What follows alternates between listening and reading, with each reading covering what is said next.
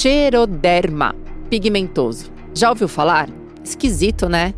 Bom, a equipe do Câmara Record viajou até Goiás, mais especificamente a um vilarejo conhecido como Recanto das Araras, para conhecer de perto a região com a maior incidência no mundo desta doença de nome esquisito. O xeroderma pigmentoso é uma condição genética raríssima. É uma doença não contagiosa que afeta igualmente homens e mulheres e é caracterizada por uma extrema sensibilidade à radiação ultravioleta.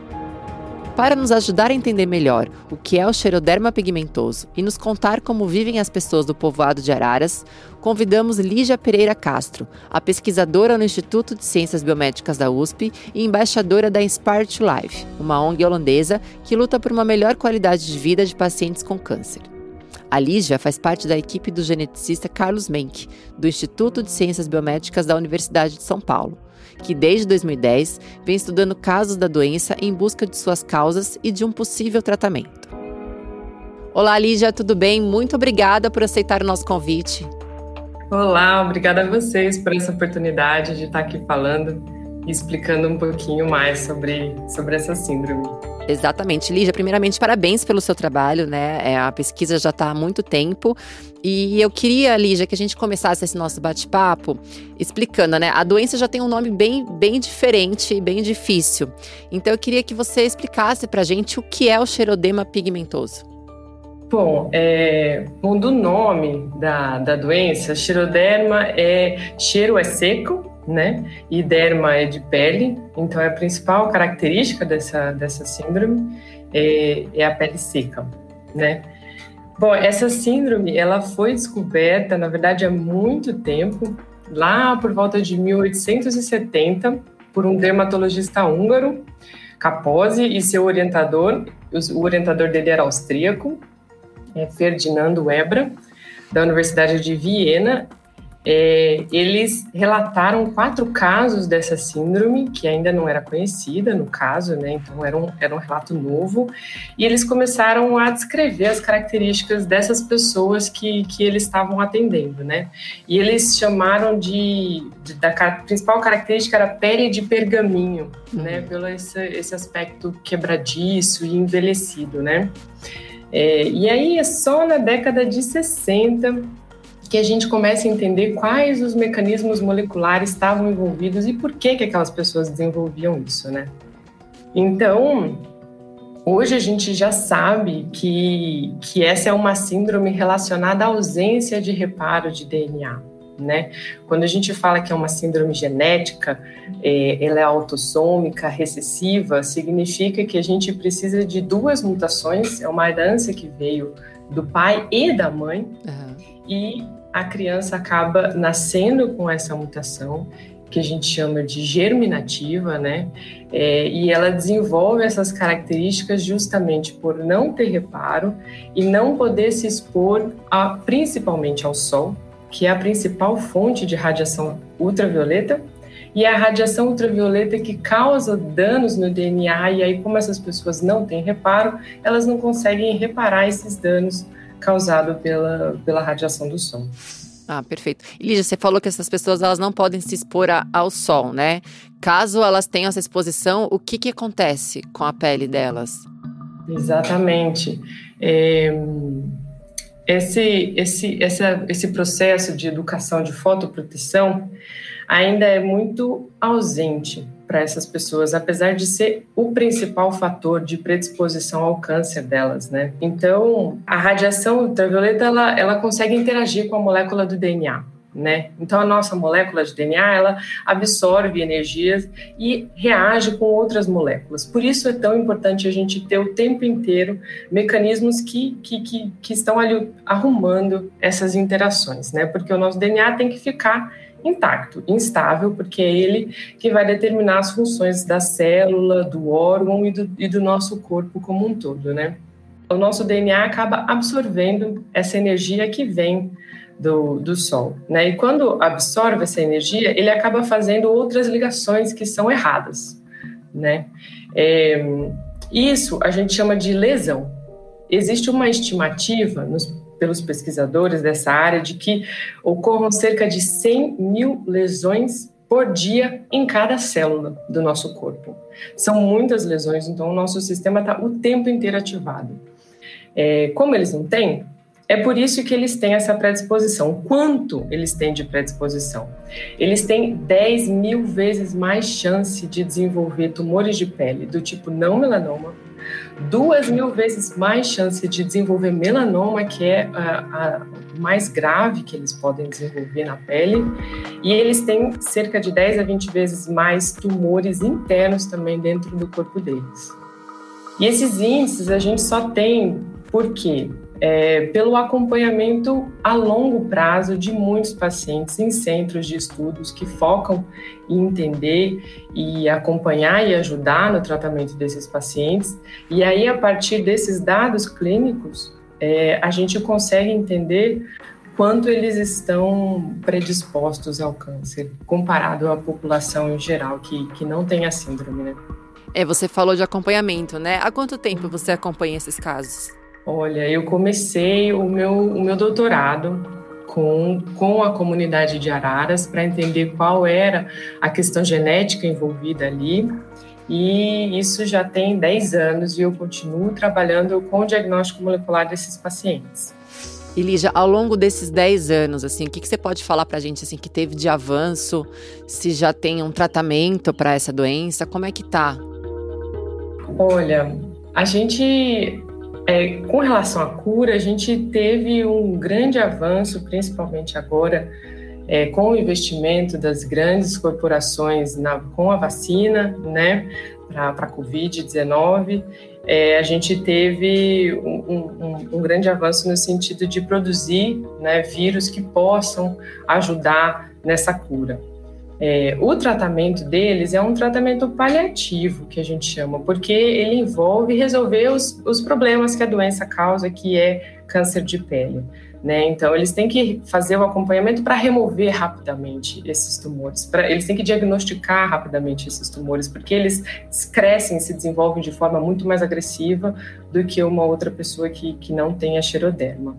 Lígia, eu queria saber de você por que que assim a gente tem uma concentração tão grande de casos nessa região do Recanto dos Araras? Olha, ali existe a questão do isolamento geográfico, né? É, é uma comunidade rural que está bem distante assim, dos grandes centros de, de tratamento, né? É, e a, a questão cultural de casamento consanguíneo, né? O casamento consanguíneo é um fator de predisposição a você ter não só xeroderma, como qualquer outra síndrome genética que, que envolva é, a recessividade, né? Que envolva você herdar duas cópias mutadas do pai e da mãe. É, então lá existe essa cultura desde a fundação da comunidade de casamento consanguíneo e isso fez com que aumentasse os casos. Além disso, é, existiram dois efeitos fundadores, né? Então a, a, a história é que portugueses vieram de, de, de, de, São Paulo, né, após a, a, a invasão ibérica aqui no, no Brasil. É, eles vieram de São Paulo e foram para o interior ocupar a região e com eles eles trouxeram já já existia ali pessoas portadoras do da mutação que levou a xeroderma ali na comunidade, né? Não necessariamente pessoas com xeroderma, porque eu posso ser portadora de uma mutação que leva a xeroderma, mas eu não desenvolvo a doença porque eu só tenho uma cópia. Eu preciso de duas cópias mutadas para desenvolver essa doença. Então esses portugueses levaram essa mutação lá. Além disso, existe um segundo efeito fundador de uma família que veio de Hidrolândia, um município que está ao sul de Goiânia, e eles foram para lá porque eles estavam fugindo do preconceito ali na região onde eles viviam e eles foram viver em outro lugar. Lá já existia uma mutação envolvida com a síndrome e essa família tinha uma outra mutação envolvida com a mesma síndrome no mesmo gene. Então a gente teve dois efeitos fundadores, o que aumentou mais ainda os casos ali na região. Teve uma concentração muito grande, né? Muito grande. E Lígia, me fala uma coisa, a gente está falando especificamente dessa região de Goiás. A gente tem é, outros casos pelo Brasil ou é muito específico dessa região? Sim, a gente tem o, o, o a visibilidade que esse trabalho ganhou com os pacientes trouxe outros pacientes em busca desse diagnóstico molecular. Hoje a gente já atende 122 pacientes que estão distribuídos por todo o Brasil, é, principalmente na região de São Paulo, Minas, Goiás. Mas a gente tem mais casos nesses, nesses estados, porque são estados em que é, já existe caso, já, existe, já existem centros que olham de forma é, especializada e diferente, com maior atenção para esses pacientes. É, então, eles já diagnosticam mais, né? Não significa que não existem mais pacientes nos outros estados, simplesmente tem menor frequência porque eles acabam chegando menos até a gente, né? Essa, essa é a nossa hipótese. Inclusive, tem uma outra comunidade no estado do Rio Grande do Norte, com é, lá são dois genes mutados, né? no município de Montanhas aconteceu algo um pouco parecido como de como de Araras, mas lá não é uma região tão isolada quanto Araras, está um pouco mais próximo, está cerca de duas horas de Natal. É, eles tiveram dois genes mutados na, na, comunidade. Em Araras, a gente tem duas mutações em um único gene. É, Xeroderma pigmentoso é uma síndrome que existem oito genes envolvidos com, com, com essa doença né? É, cada uma ela desenvolve características específicas, né? Então, dependendo de qual gene mutado você você tem, é, você pode desenvolver um, uma, uma síndrome mais agressiva ou mais amena. Uma pessoa, como é que ela pode desconfiar que ela sofre desse, dessa síndrome? Tem alguma coisa que chama atenção, assim, que tenha que despertar para ela procurar, para chegar? E a próxima pergunta é como que ela chega até vocês para procurar esse tratamento? Renata, esse é um fator importantíssimo, porque o diagnóstico ainda não tem sido é, fácil para essas pessoas, né? É uma luta. Então começa com a mãe, que é a principal pessoa que até hoje, né, cria e acompanha os filhos. É, então ela, ela observa alguma anormalidade ali com a exposição solar, o paciente, o, a criança fica muito irritada, é, pode, podem formar bolhas de queimaduras depois de cinco minutos de exposição ao sol, como se você tivesse ficado três horas com aquela criança no sol é, aumenta a pigmentação, as sardinhas no rosto rapidamente, em questão de minutos no sol, logo em seguida começam a surgir uma pigmentação anormal ali na pele, e a mãe vai para o dermatologista, né, ver o que está acontecendo, né, a primeira hipótese sempre é a alergia. Uhum. E aí, por exemplo, há, há dois dias atrás eu fiquei sabendo do caso de uma mãe com uma criança que viu que a pele da, da criança era muito seca muito mais do que ela, do que ela conhecia. E ela ficou nessa luta de pingando de dermatologista em dermatologista por seis meses. Aos seis meses, ela conseguiu encontrar um dermatologista que olhou e falou: Olha, é, pode ser que a sua filha tenha xiroderma pigmentoso. E depois disso, ela foi encaminhada por mais quatro centros até chegar no Hospital das Clínicas em Porto Alegre e os, os médicos falaram: sua filha tem, dá um diagnóstico de xiroderma é, a principal anormalidade a ser observada é que esse aumento de pigmentação, essas sardinhas, essas lesões que vão aparecendo na pele, elas ocorrem somente em áreas que ficam expostas ao sol. Então, normalmente, de um, um bebê, o que não fica exposto é o, é o bumbum que está com fralda. É a, a, a palma da mão ou a sola do pé. Nesses lugares, não aparece sardinha.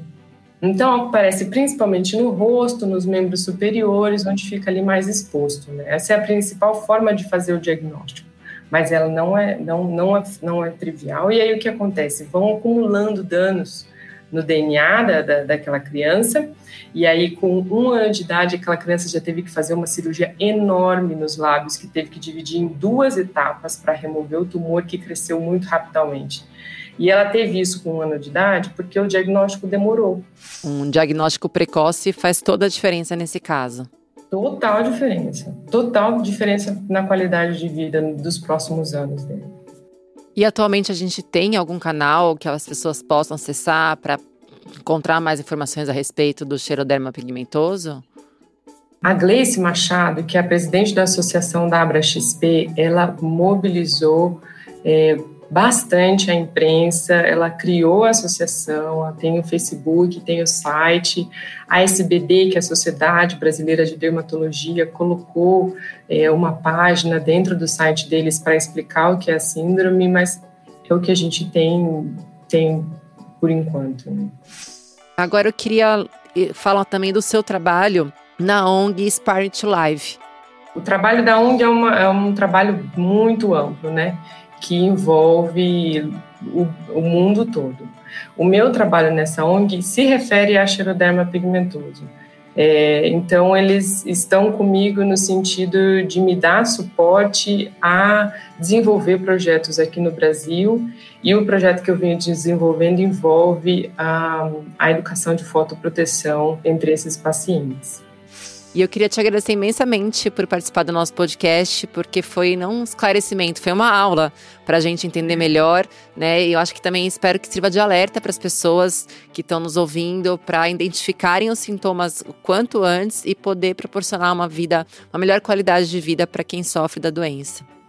Sim, muito obrigada a vocês pela oportunidade de estar aqui, de poder falar. É, esse é o caminho é a gente fazer com que as pessoas saibam que, que existe e o que a gente pode fazer para ajudar e a melhorar a qualidade de vida dessas pessoas. Está na mão de cada um de nós também. Verdade, muito obrigada. Hoje eu conversei com Lígia Pereira Castro. Ela é pesquisadora no Instituto de Ciências Biomédicas da USP e embaixadora da Inspire to Life, que é uma ONG holandesa que luta por uma melhor qualidade de vida de pacientes com câncer.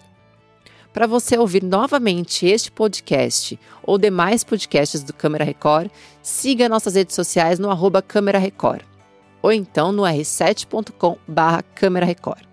Muito obrigado pela companhia de vocês e até o próximo.